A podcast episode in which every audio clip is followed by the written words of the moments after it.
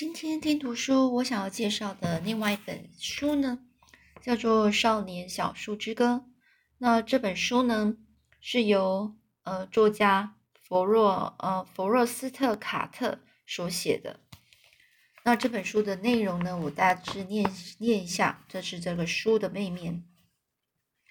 小树总是跟在爷爷身后，翻越一座又一座的山峦，山峦就是整个山一层。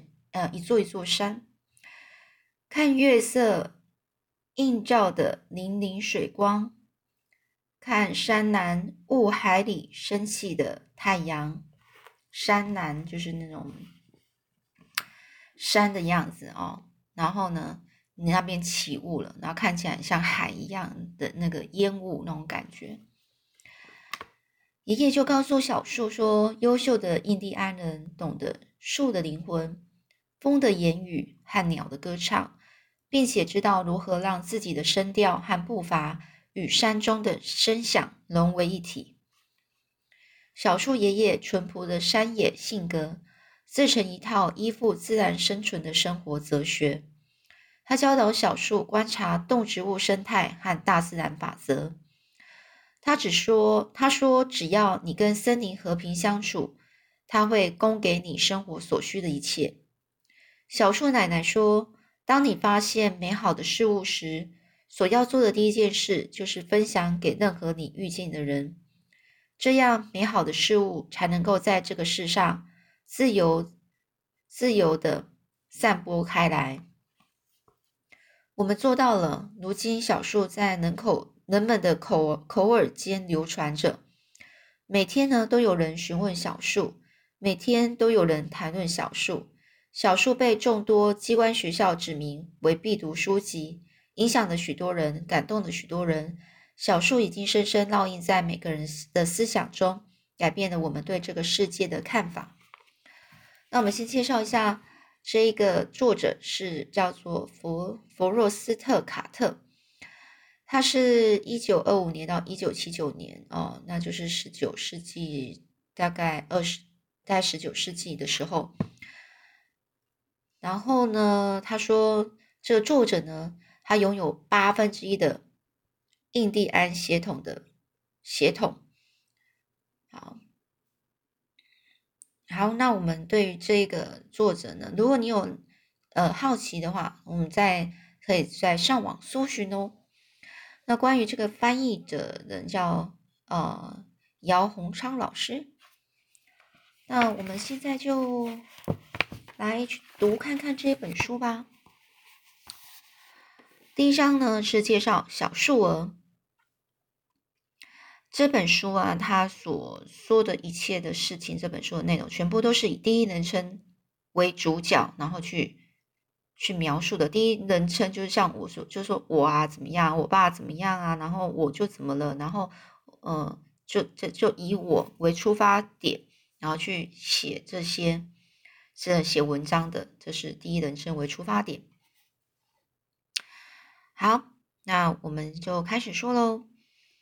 他说：“爸爸去世的时，爸爸去世后才一年，妈妈也跟着离开人间了。当年我才五岁，那从那时候开始，我就和奶奶、爷爷奶奶一起生活。爸爸妈妈呢，相继去世，相继去世就互相，然后。”就是接着，哦，很近的一个时间，然后爸爸去世，然后说妈妈又去世了，叫相继去世。在亲戚间呢，引起不小的纷扰。纷扰就是说，大家可能就会觉得好像有什么，呃，开始有一点，有一点，呃，彼此呢都会有一点意见，不知道争吵些什么。这是奶奶在丧礼后告诉我的。在丧礼结束后。就丧礼，丧礼就是葬礼的那那意思哦。就埋葬这妈妈之后呢，这亲戚们呢就聚集在后院，讨论该如何安置我的去处，同时也顺道把山坡上山坡上家中爸爸妈妈遗留下来的家具做了皆大欢喜的分配。什么叫做了皆大欢喜的分配呢？就意思是说。大家非常满意的分配，就是把他们爸爸妈妈所留下的东西呢，他们全部都好好的就是做了呃分配出来的哦。还说这这这椅子要谁的啊？那个家沙发谁的啊？谁拿走了这样子？那那爷爷呢，一直没有表示任何意见，他只是沉默的站在后院旁，和人群隔了一段距离。奶奶就站在他身后。爷爷的身体里流了一半查拉几族的血液，而奶奶则是道地的查拉几族的后裔。后裔的意思就是说。他就是道道地的查拉几族的人哦，他的他有可能是他查拉几族的女儿哦。那这个爷爷呢，他只是有一半的查拉几族血，有可能跟另外一半是不是另外一个种族一起的混合的。这爷爷呢，他戴戴着一顶大黑帽，身上呢只。身上是那套只有上教堂和参加丧礼才会拿出来穿的黑色西装。爷爷的身材呀，非常的高大，六尺四寸的身高，加上他的穿着，六尺四寸，那他大概是就一百八一百八吧。哦，六十四寸，这样算一算，大概是一九一百一百九十三公分哦，很高的，真的。所以他的这个身高啊，加上他的穿着，使得他在亲人之中啊，显得更是鹤立鸡群。鹤立鸡群就是非常的醒目啦，非常的清楚，可以看得到他。奶奶的目光呢，一直是低垂着，但是爷爷的眼光却是穿越穿过人群往，就是穿过人群，意思就是说，他就看得很远。然后呢，凝凝望着我，从这个。远远的地方，爷爷的眼光就一直看，在远处就一直在看着我。我不由自主的推开人群，穿过院子，然后向他靠去，就是往爷爷的方向，然后走过去。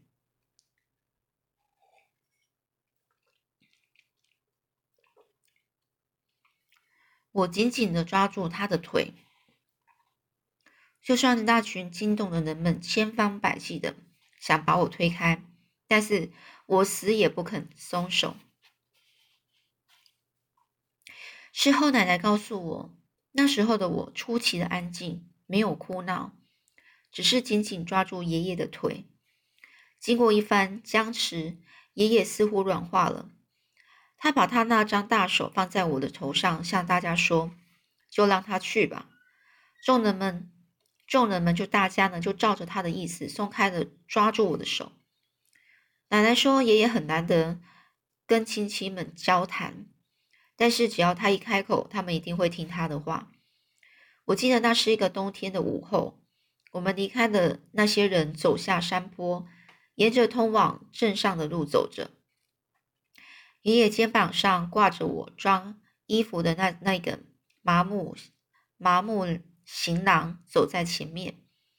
我很快就发现，当你走在爷爷后面。你只有加加快脚步，才能够跟得上他。在我身后的奶奶更不时的提着裙子小跑步，以免落后。到了镇里，我们的队形仍然是没有改变。爷爷在人行人行道上领头走着，一直到车站后车站后头为止。我们站在那里等了好一阵子。奶奶读着那些来来往来来去去公车前面的字。试图找到我们的车。爷爷低头告诉我，奶奶的识字能力可是和别人一样灵光的。当暮色开始笼罩大地，奶奶终于发现那辆我们等待已久的公车。暮色，暮色开始笼罩大地，就是已经快要晚上了。我们等所有的人都上车后，才开始移动脚步。这样也好，当他们都安置妥当之后，我们再上车也不迟。爷爷先上车，中间是我。奶奶站在最下层的阶梯上，紧靠着车门。爷爷从裤子口袋掏出皮夹，正准备付钱。司机呢，用洪亮的声音询问着：“好的声音，那声音好像可以传遍整个车厢。”他问：“你们的票呢？”这时候，每一位乘客都把头抬起来看我们。爷爷一点也没有被这种场面给吓着，他很平静的回答：“我们正要付车车票啊，车费呀。”奶奶在爷爷身边低声告诉他我们的目的地。爷爷呢，就依照奶奶所说的跟司机说。爷爷仔细就着就着微弱的光线数着司司机告诉他的票钱。突然间，那司机转过身了。面对一车子人，举起他的右手说：“数得如何了？”接着呢，这个司机呢就开始咧咧嘴笑了，所有的乘客也跟着笑了起来。他们天真的笑声使我紧绷的心情放松多了，因为我们明白他们都是好人，不会因为我们没有票而对我们怒言相向。付完车钱，我们朝车厢后头走过去。我一眼就看到一位苍白的女士，她的双眼呢，周围有着一圈极不自然的乌青，嘴唇上也都是鲜血。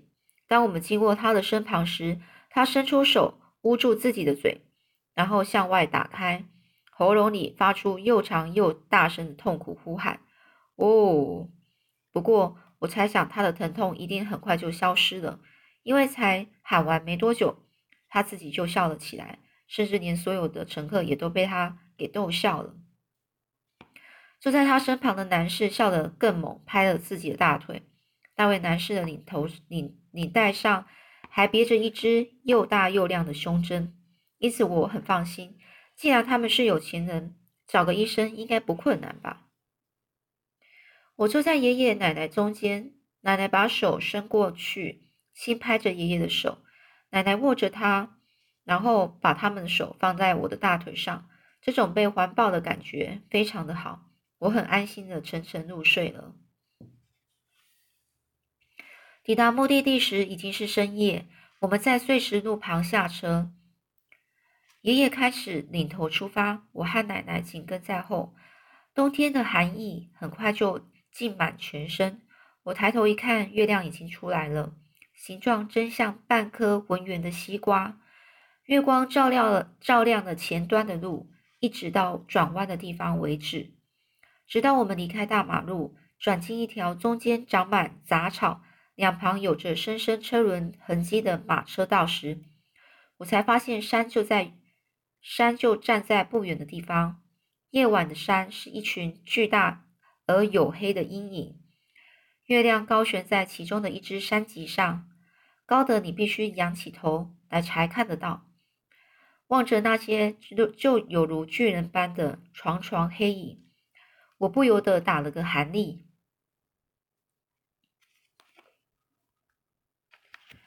打个寒栗的意思就是那种害怕、恐，因为很害怕、恐惧而发抖的那意思，就是类似像不寒而栗哦，你就不会觉得很冷，但是就在那边发抖，就是因为害怕的关系。奶奶的声音从我背后响起：“威尔斯。”他已经累坏了。爷爷停下脚步，转过身，低头看着我。那顶大黑帽的阴影遮住了他的脸。爷爷就说：“在认输的时候，最好先确定自己有没有尽了全力。”他说完了，转过身又继续走下去。但是这时候他的脚步变慢了许多。我可以轻松的赶上他。我想他也和我一样累了吧。走了很久，我们从马车道弯进一条更窄的。游人踏出来的小径，笔直的朝着前山走去，山就横在我们面前，仿佛往前走就要撞上似的。但是，当我们一踏一踏出脚步，山便开启了一条路，让我们往前走，并且由四面八方伸出黑色的手环抱着我们。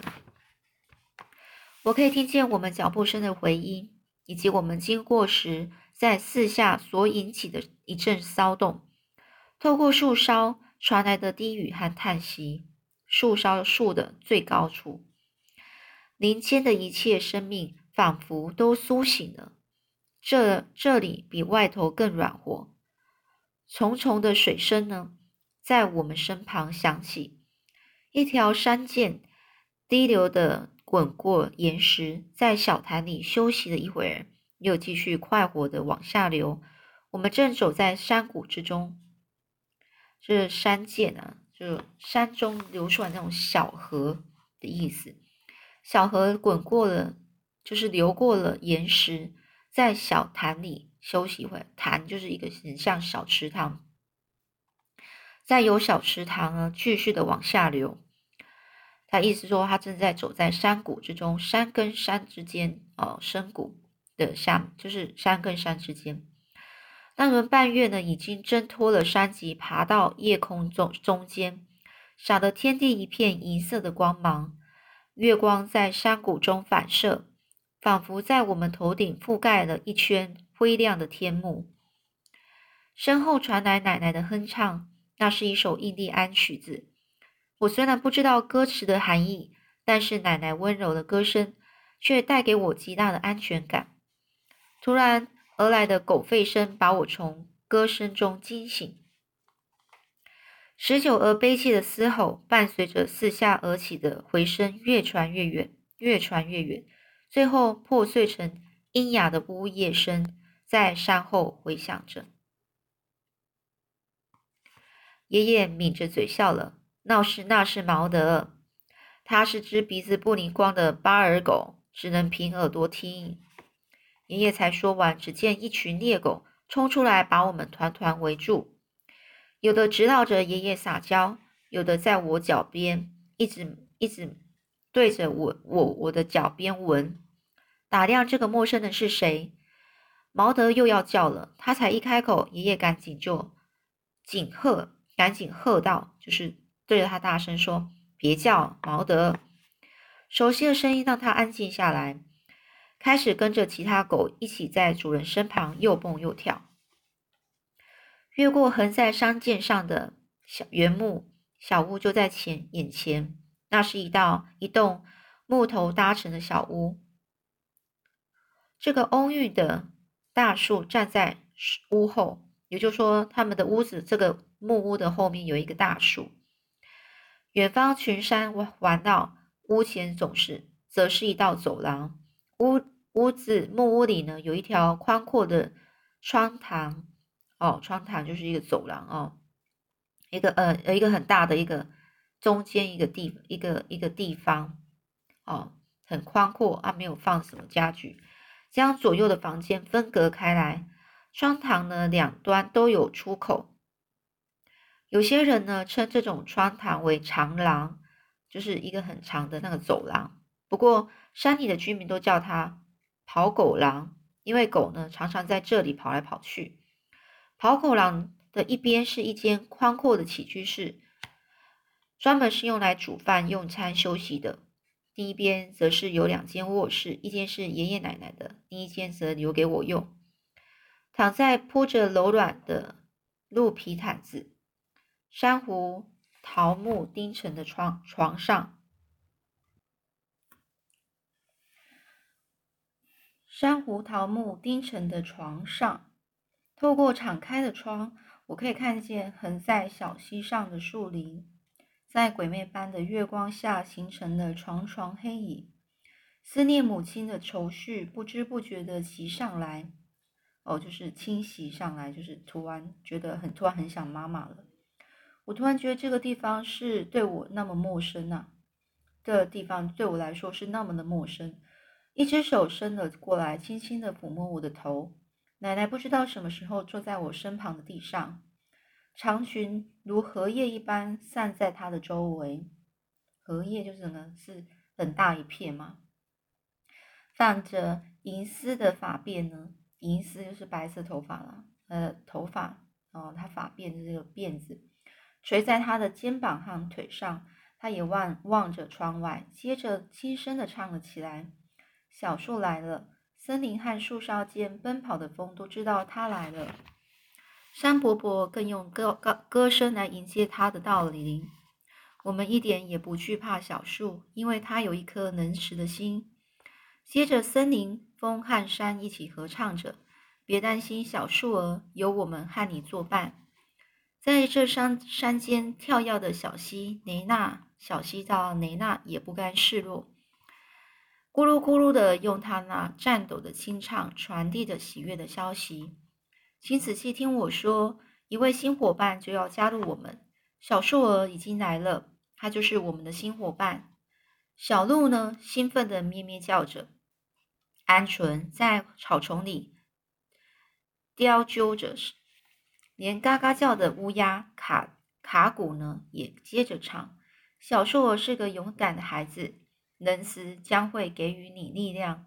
别担心，小树儿，有我们和你作伴。奶奶呢，边唱边轻轻的摇摆着。我们，我可以听见风在低耳低喃耳语，还有小溪雷那清脆的歌声，向我的同伴们诉说着我的一切。我知道我就是小树儿，我好高兴他们是那么的爱我，而且欢迎我。在喜悦中，我进入了梦乡，并且没有眼泪作伴。好了，这就是第一章节啦。那小树在这陌生的地方又是怎么样过的呢？我们下次再继续看喽。